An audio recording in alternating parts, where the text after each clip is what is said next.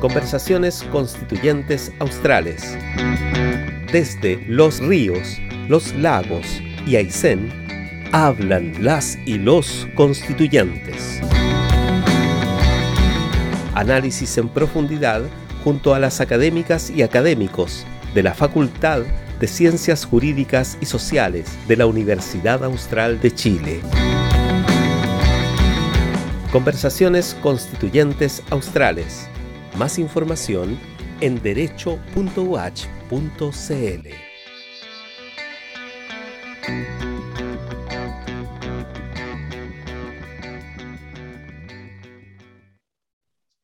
Muy buenas tardes, bienvenidas y bienvenidos a un nuevo episodio de Conversaciones Constituyentes Australes, un espacio organizado por la Facultad de Ciencias Jurídicas y Sociales de la Universidad Austral de Chile para seguir los pasos del proceso constituyente.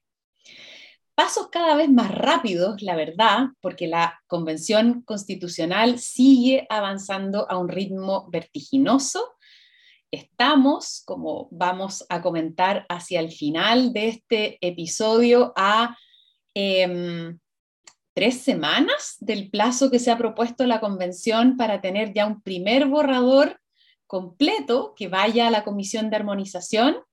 Así que realmente las últimas semanas, en particular la última semana, ha sido una semana muy intensa con plenos de la convención todos los días, eh, revisando nuevos informes de las comisiones e incorporando nuevas propuestas de normas al texto que ya va, si no me equivoco, alrededor de en 200 artículos. Entonces va tomando cuerpo esta propuesta de texto constitucional que será sometida a plebiscito en el mes de septiembre. Em, la semana pasada tuvimos varios temas importantes en discusión. Em, ustedes recordarán que nuestra conversación de la semana pasada se refirió a sistema político y precisamente el miércoles pasado ese nuevo informe de la Comisión de Sistema Político fue mayoritariamente aprobado en el Pleno como auspiciábamos y como pronosticábamos en, en esa conversación, sin perjuicio que algunas cosas quedaron pendientes. Y además, y sobre eso vamos a conversar en la sesión de hoy, se aprobaron algunas propuestas de norma importantes de la Comisión de Principios Constitucionales. Entre ellas, la célebre cláusula que define a nuestro país como un Estado social y democrático de derecho. Vamos a centrarnos entonces en torno a este concepto y a otros conceptos fundamentales que se han incorporado a la propuesta de texto constitucional como principios. Y tenemos a dos grandes invitadas distinguidas profesoras, ambas especialistas en derechos fundamentales, precisamente en Estado social, Estado constitucional, derechos sociales. Em, voy a presentar primero a nuestra invitada de fuera de la casa, la profesora Miriam Enríquez. Hola Miriam, muy bienvenida a Conversaciones Constituyentes. Muchas gracias, Daniela, por la invitación. Un, gusto estar aquí y también, por supuesto, compartir con Leticia, que nos suele pasar que compartimos en distintos seminarios, siempre hablando de estos temas tan interesantes. Así que un honor y un gusto de poder compartir. Muchas gracias, Miriam. Miriam es doctora en Derecho, decana de la Facultad de Derecho de la Universidad Alberto Hurtado y, como decía, profesora de Derecho Constitucional, experta precisamente en los temas que vamos a comentar. Y además me imagino que ha seguido muy de cerca los avatares constitucionales, porque eh, también fue candidata a convencional constituyente, ¿cierto? Así que sin duda hubiera sido un tremendo aporte en la bancada de de constitucionalistas, de abogados constitucionalistas que, que, integra también la convención. Y tenemos además a Leticia Morales, profesora de la Universidad Austral en la sede de Valdivia. Hola Leticia, muy bienvenida a estas conversaciones constituyentes. Muchas gracias por sumarte. Hola, buenas tardes a todas y a todos. Muchas gracias Daniela por la invitación. Es un, gran gusto estar compartiendo este espacio con Miriam, con Daniela y bueno, y con todas y todos ustedes para conversar de este tema tan interesante, tan importante y tan esperado, que es, eh, como adelantaba Daniela, la cláusula sobre el Estado Social de Derecho y otras cositas más. Así es. También Leticia, como decía, tiene una, larga trayectoria de investigación en, en derechos sociales, así que sin duda vamos a tener aportes muy interesantes de las dos. Y para entrar ya en, materia, ¿no? seguramente quienes nos siguen por las plataformas de la facultad, quienes nos escuchan por Radio Universidad Austral de Chile, recordarán el lunes pasado la noticia de la aprobación entre abrazos de muchos convencionales de lo que hasta ahora se prospecta como el artículo probable, artículo primero ¿no? de la, del texto constitucional, y que define, como decía, a Chile como un Estado social y democrático de derecho. Entonces, quisiera preguntarles, Miriam y Leticia, que, que, nos pudieran contar, que le pudieran contar a quienes nos siguen, por qué estas tres palabras, y en particular ¿Por qué este concepto de Estado social, que es una novedad, ¿no es cierto? No estaba, eh, no lo encontramos en el, en el texto de la Constitución de 1980, ¿por qué tiene tanta importancia y por qué fue tan celebrada el lunes pasado su incorporación? Miriam, no sé si quieres comenzar tú. Encantadísima. Bueno, yo creo que eh, la elección del tema es central porque yo creo que esta era una de las cláusulas más esperadas, probablemente podamos conversar por qué. Eh, y, justamente este, esta propuesta que ya integra el borrador de texto constitucional con el número uno, tal como decía Daniela, podría ser esta norma la que encabece la futura constitución si es que en, el 4 de septiembre el resultado del plebiscito es aprobatorio. Y, para las personas que me imagino se estarán preguntando eh, o tienen dudas sobre si votar apruebo o rechazo, yo creo que este es como el artículo que resume los pactos más importantes que hasta el momento ha llegado la convención. Yo me atrevería a decir que probablemente aquí está el corazón de esos pactos, porque por un lado, eh, tal como decías Daniela, se hace una referencia expresa, eh, distinto de lo que ocurre hoy con el Estado subsidiario, que se entiende más bien implícito en la Constitución. Acá hay una referencia expresa a un Estado social y democrático de derechos, que de alguna manera supera eh, la falsa dicotomía entre derechos civiles y políticos, las libertades y los derechos sociales, por, un lado. Pero por otro lado también hace un reconocimiento esta misma norma a que em, el Estado reconoce la preexistencia de ciertos pueblos originarios, las primeras naciones, y por eso se refiere al Estado como un Estado plurinacional e intercultural, en esta misma disposición primera. Eh, y por otro lado también hace una, una, referencia que es muy importante, que es eh, a una reorganización del poder, eh, de tal manera que haya una participación equilibrada entre hombres y mujeres con criterio de paridad. Y, también, eh, como esta es una constitución resultado de la época, de su época, manifiesta esta relación indisoluble entre em, las personas y el medio ambiente y la naturaleza. Por lo tanto, también se refiere a un estado ecológico. Entonces, si, si alguna persona piensa por qué eventualmente debiera aprobar o rechazar la futura constitución, solo de leer el artículo primero, que ya forma parte del texto constitucional, uno encuentra cuatro pactos tan importantes como Estado social, eh, Estado ecológico, Estado plurinacional y una república paritaria. Yo creo que esto es de la principalísima importancia y, claro, redunda en varios asuntos. Yo me concentraría en decir que este Estado social supera reemplaza al Estado subsidiario que, estaba, que está implícito en la actual constitución, reformula el rol del Estado, reformula el rol de los particulares y también eh, hace un tratamiento respecto de la posibilidad de los derechos sociales de una manera bien distinta a lo que actualmente hace la Constitución. Eso como para empezar a conversar, porque yo creo que esto da para no uno, sino como 25 programas eh, de, este, de este.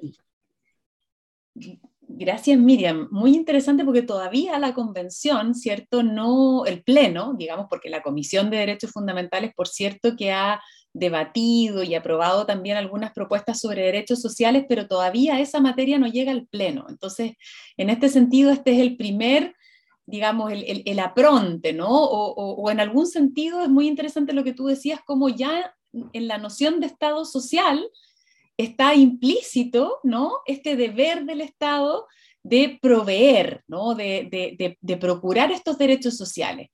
Y, tal vez podríamos eh, eh, abordar, detenernos aquí y en esta noción que para nosotros, nosotras abogadas, es muy familiar del Estado subsidiario, y se ha hablado mucho sobre esto, ¿no? Eh, sobre cómo esto supera el Estado subsidiario, pero tal vez sería interesante explicarle un poco a, nuestras espectadoras, a nuestros auditores, este, este, este concepto y, en qué medida o, qué quiere decir que quede atrás, ¿no? Leticia, no sé si tú pudieras aquí abundar un poquitito más.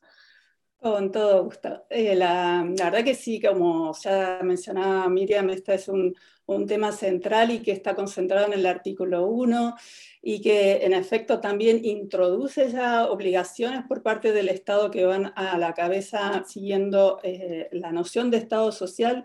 Y la noción de Estado social viene a dejar atrás la idea de Estado subsidiario, que estaba concebida como un Estado también denominado muchas veces abstencionista o Estado mínimo, un Estado que solo cumple un rol de subsidio en caso de que las personas no puedan abastecerse por sí mismas en situaciones de extrema pobreza, pero que el Estado en definitiva no interviene salvo en, alguna, en estas situaciones muy excepcionales. La idea anterior a la que se incorporaría en esta nueva constitución es un Estado mínimo donde eh, esto, y esto está bien vinculado con lo que se ha discutido eh, previamente y también en el en, conversaciones anteriores sobre eh, el modelo económico que se quiere para el país. ¿no? Y es la, idea de superación, da cuenta de superar un modelo neoliberal donde vayan acompañado con un Estado eh, reducido, eh, mínimo, que se abstiene de intervenir en la actividad económica de las personas y que, como también mencionaba Miriam,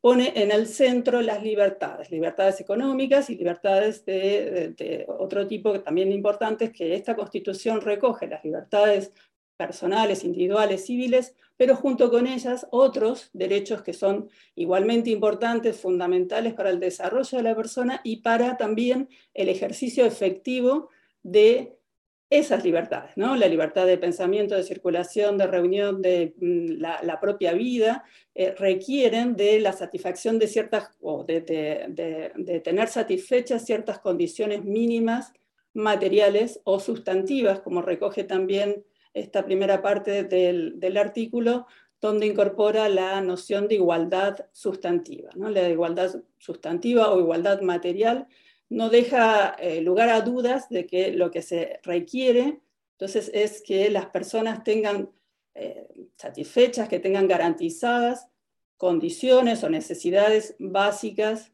materiales. Y con condiciones básicas o materiales nos referimos, como ya mencionaban anteriormente, la eh, protección y garantía y satisfacción de derechos sociales como los que se están discutiendo esta semana, que fundamentalmente están relacionadas con la salud, con la vivienda, con la educación, con la seguridad social, entre otras, otras eh, cuestiones relativas. Entonces, em, para, sintetizar, aquí eh, lo que se recoge es un rol fuerte del Estado, un, Estado que tiene una presencia importante en, eh, en el modelo económico y en la manera en que se organiza la sociedad eh, no solo a nivel, eh, a, nivel de protección de libertades, sino en, la provisión de bienes y servicios necesarios para gozar efectivamente de esas libertades.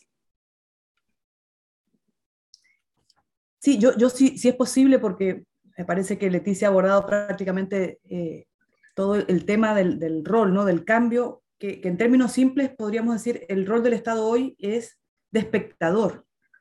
Y el cambio, eh, de manera expresa, que yo creo que esto es muy importante, es de un Estado protagonista. Y uno diría, protagonista o espectador en qué? En la satisfacción de ciertos bienes que son muy básicos para las personas, muy importantes por lo tanto, como la educación, la salud, la seguridad social. Pero yo creo que hay algo bien importante que, suele ser una, noticia falsa, que este cambio podría anular la iniciativa de los particulares o podría anular la autonomía de las personas y la verdad es que yo creo que hay que aprovechar la instancia de, aclarar que el Estado social eh, justamente presupone la, autonomía de las personas, presupone eh, el libre emprendimiento y la iniciativa particular, pero sí también hace que el Estado eh, no deje a las personas que según sus condiciones económicas puedan acceder a estos bienes, sino que se hace parte, protagonista, con un rol muy fuerte, como decía Leticia, en la satisfacción de esos bienes cuando las personas no pueden procurárselo por sí mismas. Y, el artículo dice que el Estado asume un deber, que yo creo que es bien interesante, que es generar, dice por un lado, las condiciones necesarias o eventualmente de eh, satisfacer esos bienes y servicios para que las personas puedan ejercer con igualdad eh, los derechos, las, libertades, eh, en definitiva, aquello que suelen no poder acceder por tener unas condiciones que, que se lo impiden. Em, entonces, yo, creo que esto es central, de paso es una de las demandas principalísimas de, octubre del año 2019, donde se espera que eh, estas demandas sociales tengan un reflejo en un Estado con un rol distinto y probablemente más adelante vamos a conversar con una mayor presencia de los derechos sociales. Entonces viene como en el mismo combo del Estado social, eh, derechos sociales probablemente garantizados. Solamente eh, una, breve intervención a, propósito de lo que mencionaba Miriam. En efecto, creo que la razón por la que mencionábamos con entusiasmo que este es un artículo muy esperado es porque eh, sintetiza esas demandas que, fueron eh, tan, tan fuertemente manifestadas a propósito del estallido social en el 2019 y cómo luego se organizó todo el proceso que lleva ahora a la discusión de, y, a, la, y a, la, a, la, posibilidad de tener esta nueva constitución donde se recogen esas demandas que tienen que ver con exigencias de justicia social, podríamos eh, ponerlas como, como, como una noción general, que, está en la, satisfacción de, que las personas tengan acceso a salud o a un servicio de salud digno, a, una educación eh, igualitaria y, de, calidad, a este tipo de bienes que mencionamos y que también aparecen aquí esquemáticamente y luego serán eh, posiblemente eh, de, pasar el, pleno incorporadas y que son eh, las que son centrales, centrales creo en, lo que viene a ser dejar el modelo de la constitución anterior. En ese sentido, eh, es, una, es una, una, formulación nueva para la constitución chilena, pero no para las constituciones de la región, donde el Estado social ya ha sido incorporado hace varios años y ha sido también ha, ido, ha sido reformado en distintas constituciones de, Latinoamérica, pero que ya esta, esta noción de dejar atrás el Estado puramente liberal o, o donde solo se protegen libertades negativas, ya hacía varios años que había sido eh, abandonado. Y, esta es una, eh, una consecución entonces de conquistas sociales que se incorporan a la Constitución en la región y Chile eh, estaba entonces en, este sentido eh, eh, fuera de ese, de ese, movimiento. Yo creo que un dato ahí que, a propósito de lo que dice Leticia, bien interesante, es que es solo un dato, es que parece que todo lo que está ocurriendo en la Convención Constitucional y que forma parte del borrador del texto fuera como novedad. Y, yo diría que esto no, no, es novedad, muy por el contrario, otras constituciones donde probablemente eh, se refleja esta cláusula del Estado social, tienen más de 70 años. Eh, la, constitución alemana, la constitución española, más cerca la constitución colombiana, dicen justamente, hablan de un Estado social o de un Estado social y democrático de derecho. Entonces, para nosotros es una novedad, por supuesto, pero no es una novedad en el, eh, en, el concierto de otras constituciones, donde probablemente este principio tenga una formulación 70 años atrás, 50 años atrás, en fin, bastante tiempo, y luego se ha ido interpretando, se han ido generando mandatos al legislador, eh, se ha ido como aceitando esta cláusula, pero acá por primera vez tenemos esta posibilidad de esta, de esta discusión, de esta conversación. Claro, en ese sentido era, era más bien la constitución chilena la excepción, ¿no? La constitución de 1980 era, era excepcional en el concierto comparado occidental, donde, donde las constituciones de posguerra, como, como decía Miriam, ya incorporan, tal vez no usando la expresión Estado social, pero sí esta cláusula que impone al Estado estos deberes, ¿no es cierto?, respecto de las, de las necesidades y los bienes, y los bienes básicos.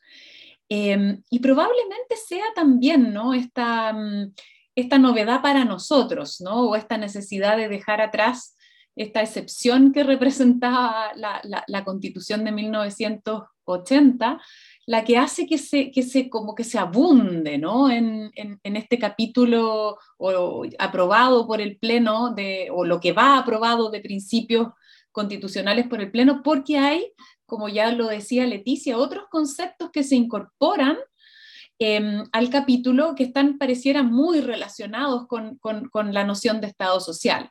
Leticia mencionaba la igualdad sustantiva, ¿cierto? No solo el derecho a la igualdad formal, a que, digamos, eh, contemos todos como sujetos de derecho frente a la ley, sino que esta idea de una preocupación por la igualdad material. Y les voy a leer a, quienes nos escuchan y nos siguen eh, eh, el, texto porque creo que es, interesante, ¿no? Ver, ver, cómo va quedando la propuesta de texto constitucional. Dice, la Constitución asegura a todas las personas la igualdad sustantiva, en tanto garantía de igualdad de trato y oportunidades para el reconocimiento, goce y ejercicio de los derechos humanos y libertades fundamentales, con pleno respeto a la diversidad, la inclusión social y la integración de los grupos oprimidos e históricamente excluidos. La Constitución asegura la igualdad sustantiva de género, obligándose a garantizar el mismo trato y condiciones para las mujeres, niñas y diversidades y disidencias sexogenéricas ante todos los órganos estatales y espacios de organización de la sociedad civil. Muchos de los temas que preocupaban, ¿no? que han preocupado estos años ¿no? Eh, eh, em, a, la sociedad civil, los vemos reflejados aquí en, esta cláusula. También eh, en el mismo artículo primero, ya Miriam eh, adelantaba que hay otros conceptos muy importantes que vamos a comentar que aparecen, pero también se define a Chile como república solidaria, ¿no? Em, y finalmente el artículo segundo, que recoge una fórmula muy tradicional, la fórmula según la cual las personas nacen libres e iguales en dignidad y derechos, pero agrega la propuesta de texto constitucional aquí que las personas nacen y permanecen libres, iguales e interdependientes. Entonces, ¿qué les parecen estos, estos otros conceptos que también adquieren rango constitucional? República solidaria, igualdad sustantiva, ya Leticia adelantaba, interdependencia. Leticia, no sé si quieres partir tú aquí con, con, alguna reflexión sobre estos otros conceptos. ¿Son redundantes? Eh, ¿Agregan algo? Yo creo que, van en la misma línea y aquí una opinión eh, eh, un poco armando, el, tratando de interpretar estos, estas palabras que se han agregado a la redacción sin, eh, olvidar que esto va a ser también producto, en el caso de que, finalmente sea aprobada la Constitución, producto de interpretaciones a lo largo de los años. Pero pero bueno, eh, adelantaría en este sentido que creo que tanto la noción de solidaridad que se incorpora en la caracterización de la República como la noción de interdependencia van en la línea también de eh, apuntalar la noción de, eh, del Estado social, de que estamos dentro de un Estado social donde ya no debemos mirar a las personas como individuos independientes, donde lo que importa es eh, cada, cada sujeto atomizado, donde se respete, el, el, Estado respete los derechos sin que nadie intervenga en la esfera de, de, decisión o en la esfera de, de mis, eh, de lo que quiera hacer, y eso, eso, como decía Miriam, también está, pero lo que, agrega, lo que se agrega ahora es la noción de, eh, de derechos relacionales, que estamos dentro de una sociedad en relación con el resto de las personas que la conforman. Y entonces la idea de interdependencia creo que agrega entonces o incorpora eh, la necesidad de pensar que eh, las necesidades de los grupos más vulnerables, las, necesidades de las personas con eh, menos recursos, requieren de precisamente la idea de solidaridad. Una idea que tampoco, como mencionábamos al comienzo, no es nueva.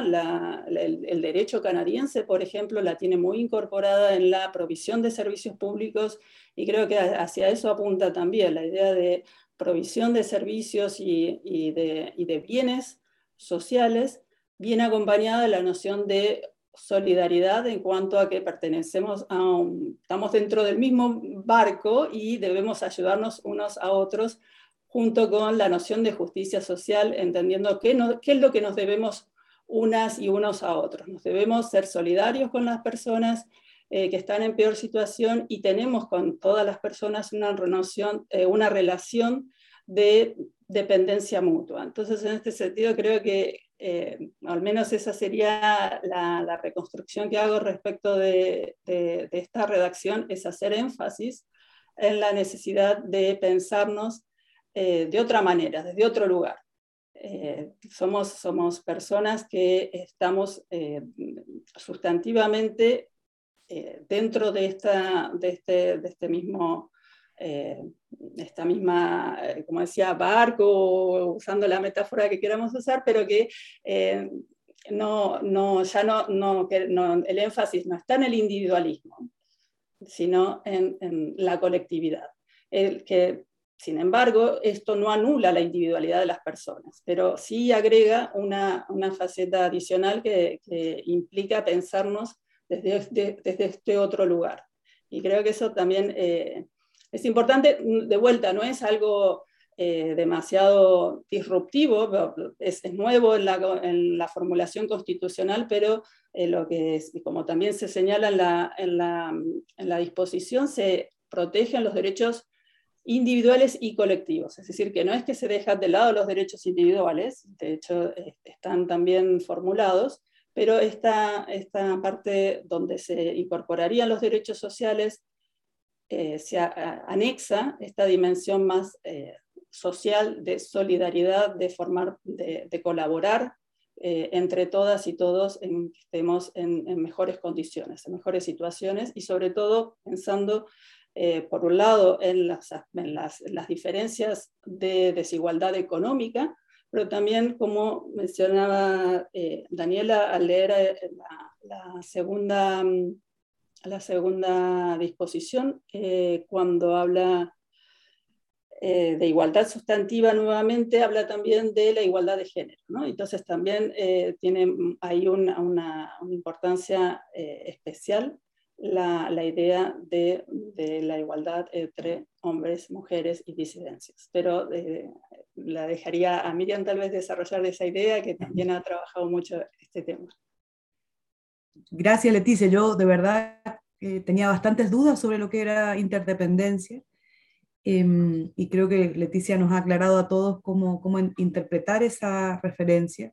Y, de hecho, cuando, cuando nos, lo, explicaba, eh, yo inmediatamente lo relacioné con el derecho a los cuidados, que es un, derecho que probablemente se va a votar por estas horas, donde claramente se nos evidencia que en todos los momentos o en algún momento de nuestras vidas nosotros vamos a requerir cuidados, ya requerimos cuidados. Entonces, em, requerimos cuidados, recibimos cuidados, somos cuidadores o cuidadoras, y eso es un ejemplo bien patente de la explicación que nos da eh, Leticia, nos comparte Leticia sobre interdependencia. Y en relación con la igualdad sustantiva, es bien interesante porque la cláusula del Estado social habla de dignidad e igualdad sustantiva como fundamento del Estado social, pero luego ese otro artículo que leyó Daniela, de alguna manera dice, ¿qué es la igualdad sustantiva? Eh, ¿A quiénes le reconoce la titularidad de este derecho? Y, yo diría que no es eh, una redundancia, no es una repetición, no es una norma eh, inocua, sino que muy por el contrario, también refleja gran parte de las demandas sociales. Em, y esta igualdad sustantiva viene a complementar otra igualdad que ya estaba prevista en la actual constitución, que es la igualdad formal. Eh, yo diría que la igualdad formal, en, términos muy sencillos, es como una igualdad de trato que brinda la ley, eh, y que si bien ya decía la constitución vigente, por ejemplo, hombres y mujeres son iguales ante la ley, eh, nosotros sabemos que esa igualdad formal no llega a concretarse o a hacerse efectiva en la realidad. Entonces la igualdad sustantiva busca avanzar dar un paso más y decir, no nos vamos a enfocar solamente en el trato igualitario, sino que lo que vamos a pretender es enfocarnos en resultados que, que permitan alcanzar esa igualdad, pero en la realidad. Y, esa igualdad sustantiva, lo, leyó Daniela, no, no, hay necesidad de repetirlo, por supuesto, se refiere a todas las personas, pero en definitiva busca em, que haya criterios de diversidad, de inclusión, de grupos que son históricamente excluidos u oprimidos. Y entonces eh, refiere que para ellos está pensada esta igualdad. Y luego hace una precisión, y, en esto trabajamos en, en, un proyecto con Leticia hace un par de años atrás, que es Constitución con perspectiva de género, donde especialmente esta igualdad sustantiva tiene que alcanzar eh, con criterios de género a las, a las, mujeres y a las niñas, pero es no binaria. Yo creo que esto eh, quizás hace dos años atrás no lo teníamos tan presente como ahora está en la Constitución, porque incorpora además a las disidencias sexogenéricas, a las diversidades. ¿Para qué? Para que puedan justamente participar de los distintos ámbitos de, la vida en sociedad, para acceder Em, a, los órganos del Estado para eliminar la violencia, para eh, terminar con los estereotipos de género, en fin. Es, es, una norma también de la máxima importancia y se va a reiterar probablemente en esta misma Comisión de Principios Constitucionales, que ya están dando origen a nuevas normas constitucionales.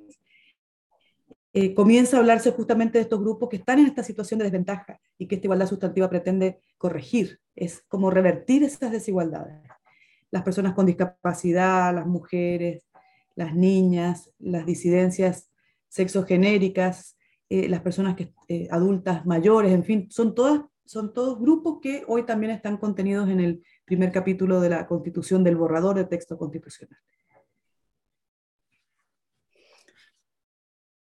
Solo, solo muy brevemente, si, si puedo agregar, Daniela, eh, a, lo que ya mencionó Miriam con toda claridad es que es, un artículo eh, con, mucho peso, ¿no? mucha carga también del lenguaje, porque eh, creo que en parte eh, aquí se, en, estos principios, en los principios constitucionales se recoge lo que bien explica Gargarella en uno de sus últimos libros, esta necesidad de entender las constituciones como algo eh, algo que se van moviendo y que se van adaptando a las necesidades de los tiempos. ¿no? Y, pensar que entonces esta constitución lo que tiene es el objetivo también, al, menos es lo que eh, creo que, pretende la convención, es de recoger esas necesidades, esas exigencias, esos dramas que afectan a la población y plasmarlo todo lo que se pueda en el texto constitucional. Entonces, eh, cuando dice pleno respeto de la diversidad, hay, una, hay un lenguaje cargado, ¿no? Y eso tal vez eh, nos hace a veces un poco de, ruido en el sentido de decir, bueno, ¿cómo, cómo se va a poder luego em, eh, hacer efectiva una, una disposición de este tipo? Pero también tiene una dimensión simbólica que creo que también es importante destacar, y que, eh, eh, sobre todo en esta parte de los principios, sienta las bases del tipo de sociedad y la justicia que se quiere para esta sociedad. Y esto no significa que luego no pueda hacerse cambios, no significa que esto va a ser rígido y creo que la idea de la Constitución también va acompañada de las posibilidades de modificaciones reformas posteriores y a dejar el modelo anterior de las constituciones latinoamericanas que a un extenso catálogo de derechos se le anexaba una rigidez en cuanto a la imposibilidad de reforma de la distribución de poder.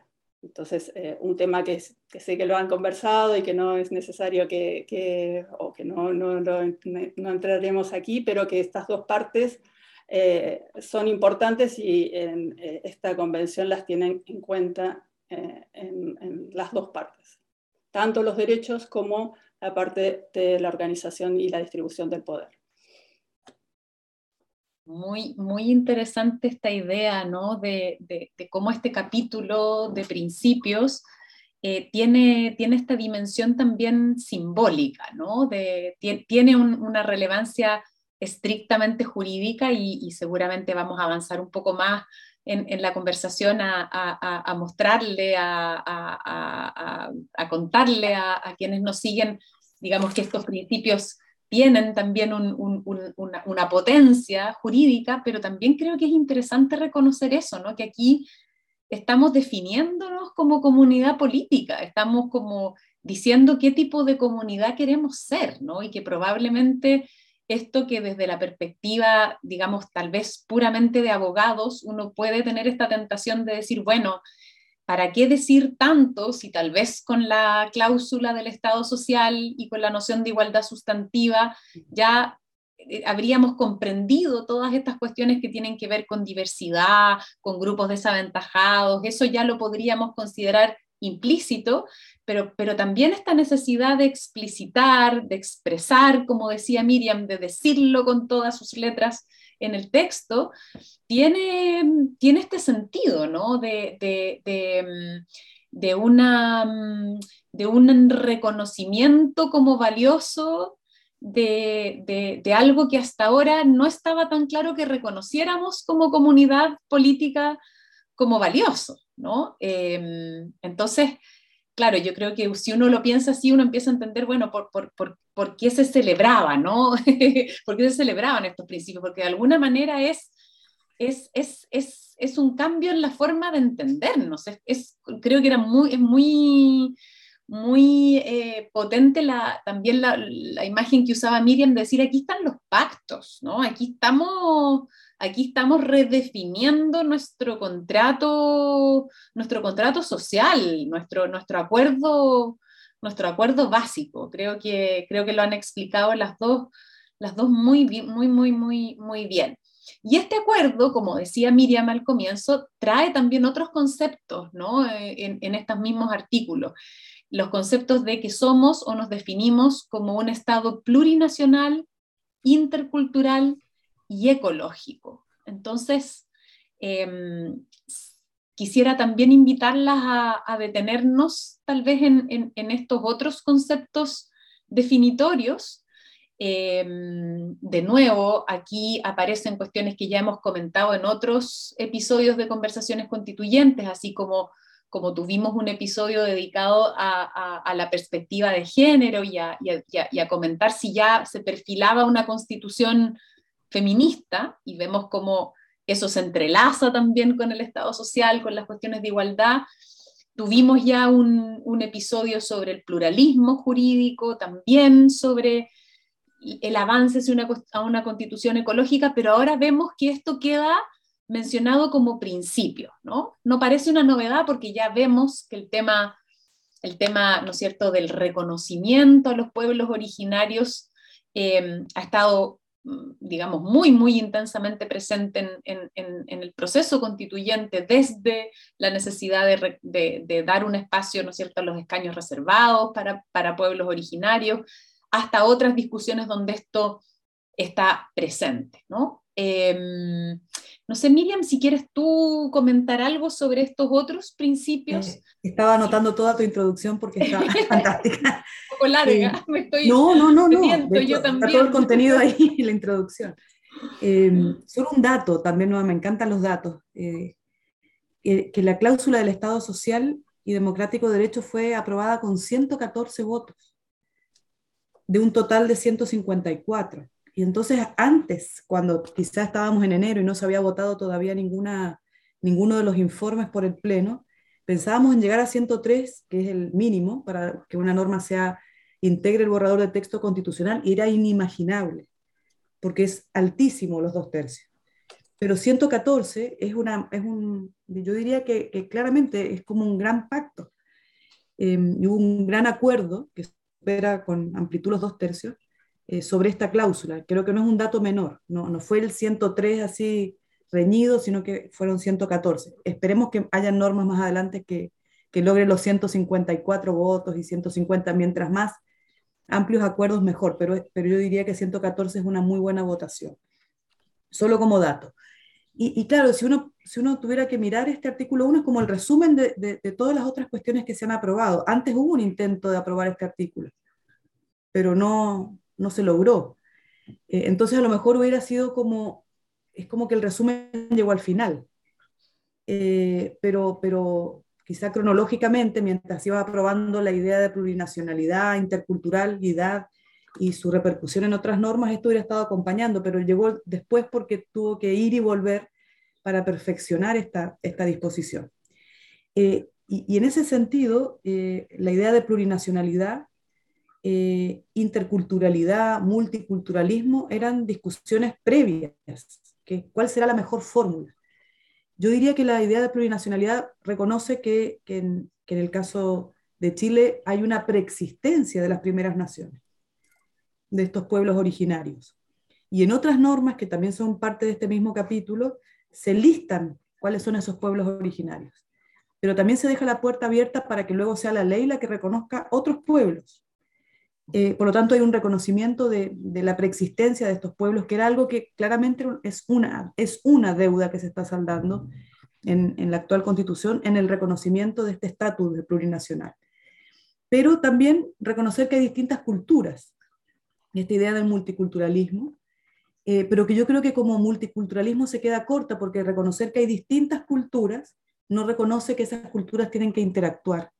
Entonces la interculturalidad supone un paso más y, refiere que tiene que haber una interacción entre esas distintas culturas.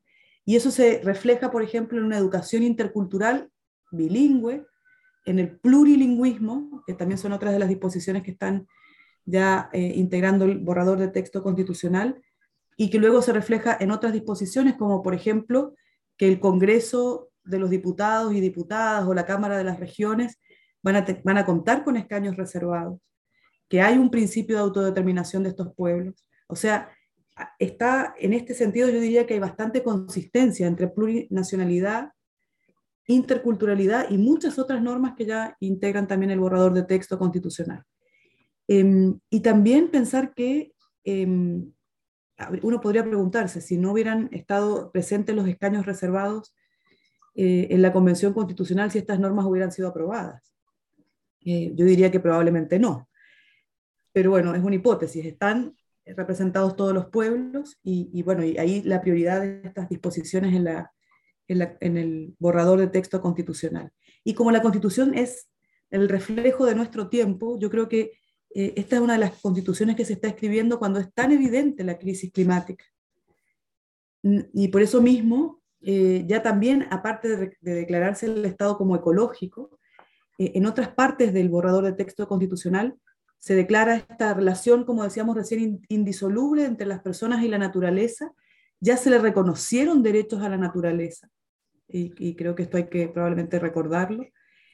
también hay un estatus que se le está reconociendo a, los animales como seres sintientes, en fin, o sea, hay, yo diría que hay bastante coherencia entre estos principios eh, y las otras normas que se han ido aprobando, pero son todos conceptos nuevos para nuestro constitucionalismo em, y, y, yo creo que eso hay que analizarlo, desmenuzarlo, reposarlo, meditarlo para ver cuál va a ser la incidencia que va a tener más adelante en la ley, en la interpretación de los, de los tribunales, en fin.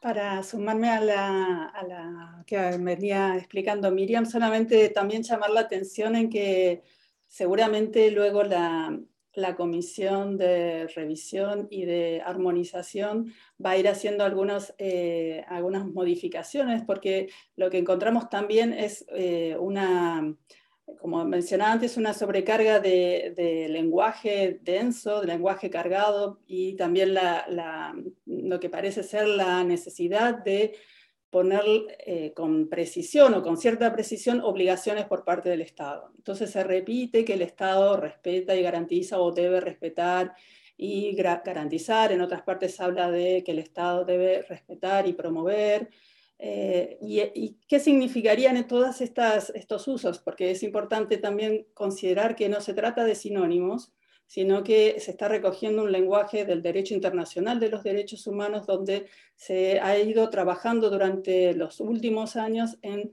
la tendencia a precisar cuáles son las obligaciones que se siguen del reconocimiento de derechos para que no quede solamente en una hermosa letra en la Constitución, sino que también tengamos eh, conocimiento de saber qué es lo que se nos debe. Por parte de las otras personas y por parte del Estado. Entonces, cuando hablamos de respetar, la obligación de respetar, está haciéndose referencia a lo que sería la, la, obligación tradicional, que era la que propia del Estado subsidiario, la obligación del Estado de no interferir en la esfera de los derechos de las personas, es decir, de abstenerse de afectarles de algún modo. Pero aquí también encontramos la, obligación de, de, proteger, que aparece en algunos artículos, que ya se refiere a la obligación del Estado de prevenir que terceros interfieran con el uso y goce de los derechos, que también eh, ya está en la legislación, en la legislación nacional, pero que entra a, la redacción constitucional.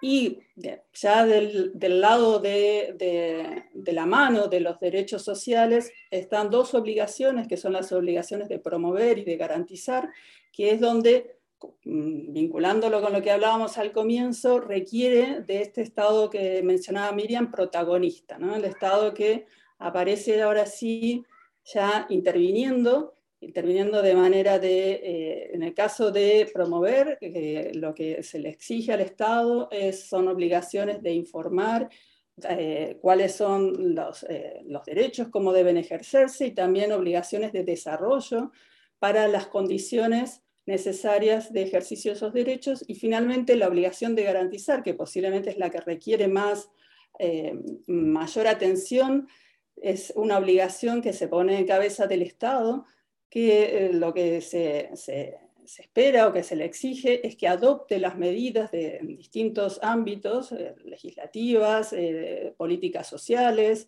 eh, todo lo que sea al alcance, que, porque es bien generoso en este sentido, la redacción, se exige, se espera que el, entonces que el Estado ponga todas las medidas necesarias para hacer efectivos estos derechos.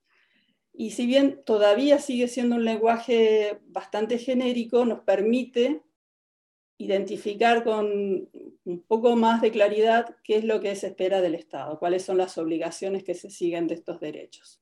Entonces, era solamente eh, hacer una, mención de, esta parte de las obligaciones como correlato de los derechos que se incorporan en esta, en esta parte de la redacción.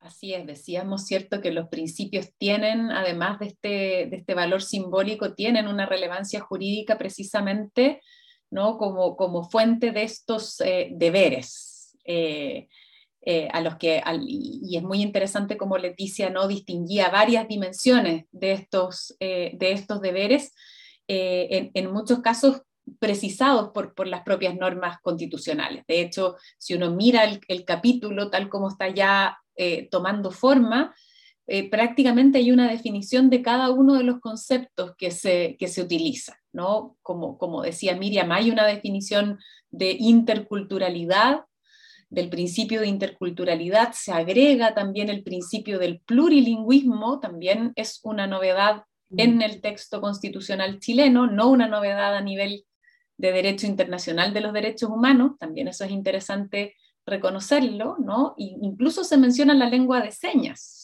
aquí vemos cómo, cómo también el, plurilingüismo toca cuestiones que tienen que ver con multiculturalidad, pero también con, la atención a otros grupos eh, desaventajados, ¿no? Vemos cómo se van trenzando aquí em, estos principios.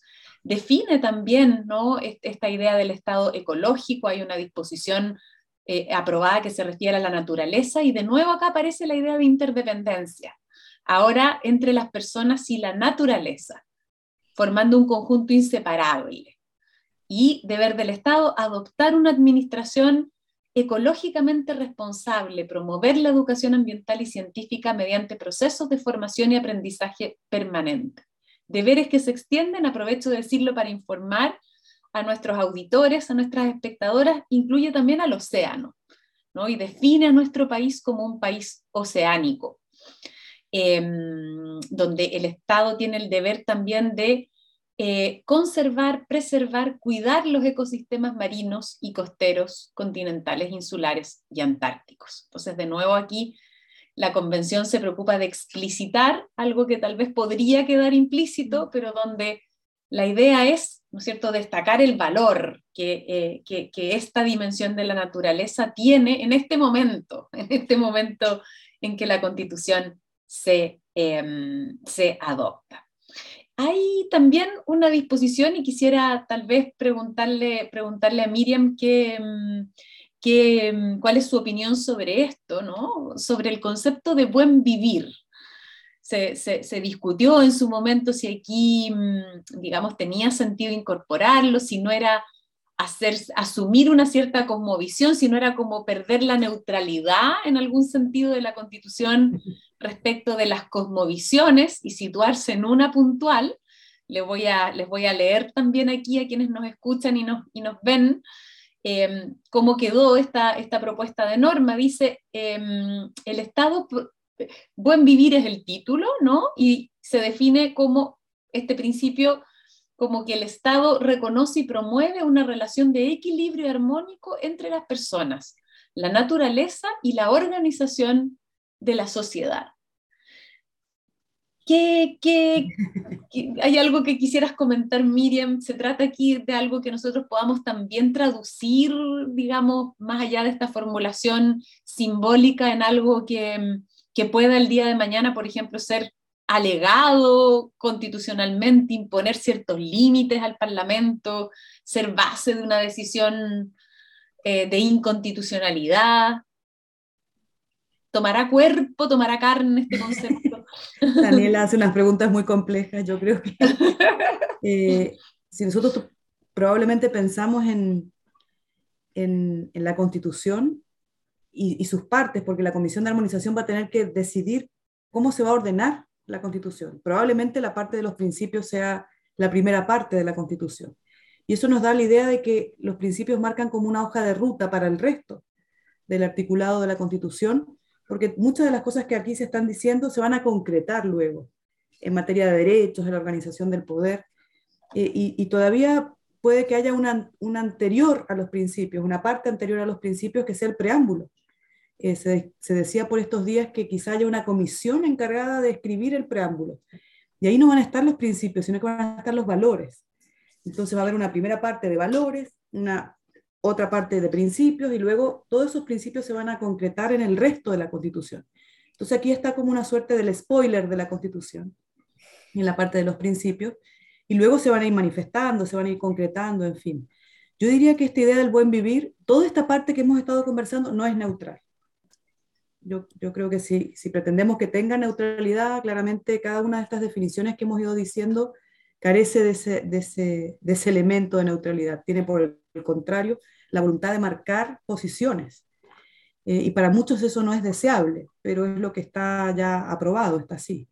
Eh, y nuevamente esta idea de buen vivir no es nueva, eh, es una referencia que ya tienen otras constituciones latinoamericanas, y uno va viendo cómo se van sumando tradiciones, lo que nosotros conocemos como el constitucionalismo liberal, ahora se le suma el constitucionalismo social, y eventualmente esto es parte del constitucionalismo indígena, o del constitucionalismo latinoamericano.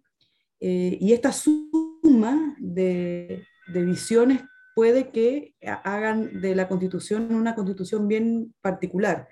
Yo diría que el buen vivir se va a, reflejar probablemente en el capítulo del medio ambiente, en, este mismo principio de interdependencia, de, esta relación indisoluble entre las personas y, la naturaleza.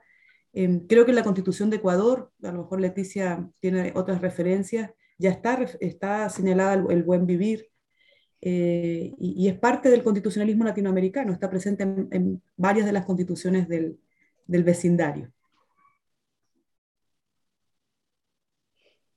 Sí, yo estoy, estoy de acuerdo con que esto es una, eh, si bien están en este momento dentro del capítulo Principios Constitucionales, pareciera que eh, lo que estamos frente a disposiciones de distinto rango. Y entonces esta en particular eh, se asemeja más a un ideal regulativo hacia el que pareciera que nos orientaría en la forma de vida, ¿no? una forma de vivir que sea más armónica eh, con la naturaleza y con, con nuestro, entre las personas y con el, medio que nos rodea. Pero eh, a la hora de, concretarlo, no, creo que esto sea en los términos eh, jurídicos posible hacerlo efectivo en la misma manera en la que se reconoce eh, la dignidad y la igualdad sustantiva de las personas. Entonces hay distintos niveles en cuanto a las disposiciones que se incorporan en, este, en, esta primera, en esta primera parte de los principios y creo que en ese sentido eh, eh, puede generar mayor eh, ruido para las personas encontrar este, este artículo aquí y en estos, en estos términos, con la manera que está redactado. De todas maneras, dentro del, trabajo jurídico conocemos que hay, disposiciones que lo que marcan son objetivos de alcance gradual, que no necesariamente van a, ejecutarse o efectivizarse en el corto o en el mediano plazo, sino que lo que pretenden es eso, como marcar eh, el camino hacia el que se quiere, al que se pretende alcanzar. Sí, en, este sentido, ¿no es cierto? Uno podría pensar en, en que este concepto tal vez se acerca más a aquellos que, donde la relevancia sea más simbólica que, que, estrictamente, que estrictamente jurídica, ¿no? Como, como concepto tal vez que tenga menos, como algunos dicen, menos, menos capacidad de morder eh, jurídicamente. Em, sí, sí. no, estoy, estoy de acuerdo. Aparte tiene un, un tinte perfeccionista, si se quiere, ¿no? Como eh, marcando, bueno, esa es el, estilo o el, o el modelo de vida que deberíamos todas y todos perseguir. Y esto es bastante, bastante fuerte porque, en definitiva, desde, desde una posición del, incluso del liberalismo igualitarista que, que, está permeando este borrador de la Constitución, estaría, eh, sería más neutral respecto de los, los, modos de vida de las personas. Y este, esta disposición en particular y la norma que expresa pareciera, en cambio, ir más hacia cómo deberían las personas vivir sus vidas. Y, y en este sentido habría así, esta, esta metáfora de que eh, se trata de, de derechos que muerden, cobraría todavía más fuerza, ¿no? porque también el garantizar este tipo de disposiciones requiere de, bueno, de muchísimos recursos. Sería muy difícil saber cómo, cómo poner un límite a, la satisfacción del buen vivir. Pero bueno, se podría hacer una construcción, pero, pero creo que, que hay, que hay eh, cuestiones más, más fundamentales, como son las que hablábamos antes de la garantía de los derechos sociales. El tiempo, como siempre, vuelan conversaciones constituyentes australes. Muchas gracias, Leticia, por, por, esas aclaraciones sobre, sobre este concepto de buen vivir. Y, con esto vamos cerrando entonces esta, esta conversación sobre los principios constitucionales. Como siempre, nos quedaron algunos en el tintero, pero habrá ocasión de volver a ellos más adelante. Muchas gracias a ambas por, esta, este interesante diálogo. Muchas gracias, Miriam, por, compartir tu, experiencia y tus conocimientos en, esta tarde. La agradecida soy yo, Daniela, de, poder haber compartido esta, interesantísima conversación. Y, la verdad es que nosotros probablemente estemos muy atentos en lo, que, en lo que acontece en la Convención Constitucional. Estos van a ser días claves porque el Pleno está votando prácticamente eh, en día completo las normas sobre derechos fundamentales, eh, los, distintos informes más adelante, probablemente sistema de justicia, sistema político, en fin, queda muy poco eh, de tiempo. Eso hace que el, trabajo de la, de la, convención sea muy intenso y vienen nuevas etapas que yo creo que nos, nos animan a estar aún más atentos, como una etapa que es técnica, pero también muy política, que tiene que ver con la armonización eh, yo tengo un desvelo eh, eh, en el sentido, digamos, de, ocuparnos sobre cuáles van a ser las normas transitorias, es decir, cómo va a ser la transición constitucional. También mucha curiosidad por esta nueva comisión que, que parece que se puede constituir, que tiene que ver con lo que decíamos recién del preámbulo. Así es que creo que quedan meses bien, bien interesantes y el aporte que hace justamente esta discusión a, a llegar estos temas a la ciudadanía me parece muy, muy relevante y, felicito justamente la iniciativa y agradezco la invitación. Muchas gracias, Miriam. Leticia, también a ti muchas gracias por, por habernos acompañado eh, en esta conversación constituyente.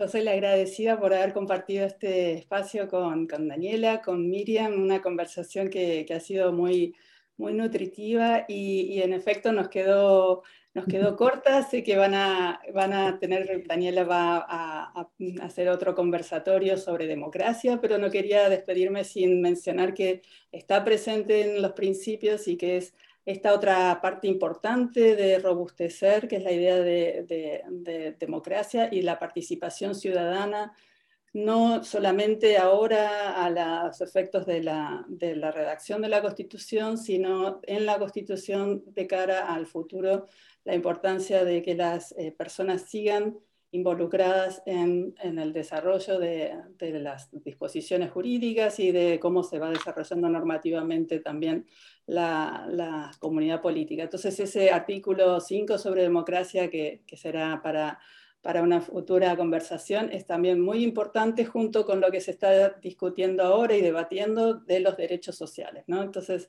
Ahí tendríamos eh, en parte eh, dos grandes polos que se incorporan de manera fundamental en, esta constitución, que es bien moderna, bien eh, generosa y, creo que muy, muy interesante también a nivel regional sobre cómo, cómo va a ser el producto final. Así que bueno, para mí ha sido un, un placer enorme estar en esta conversación y muchísimas gracias y Saludos a todas y a todos quienes nos han estado escuchando. Muchas gracias y entonces dejamos invitadas e invitados a, nuestras espectadoras, a nuestros auditores a seguirse informando en conversaciones constituyentes en estas semanas cruciales del proceso constituyente. Muchas gracias al equipo de vinculación con el medio de la Facultad de Ciencias Jurídicas por todo su apoyo logístico. Hasta pronto. Conversaciones Constituyentes Australes.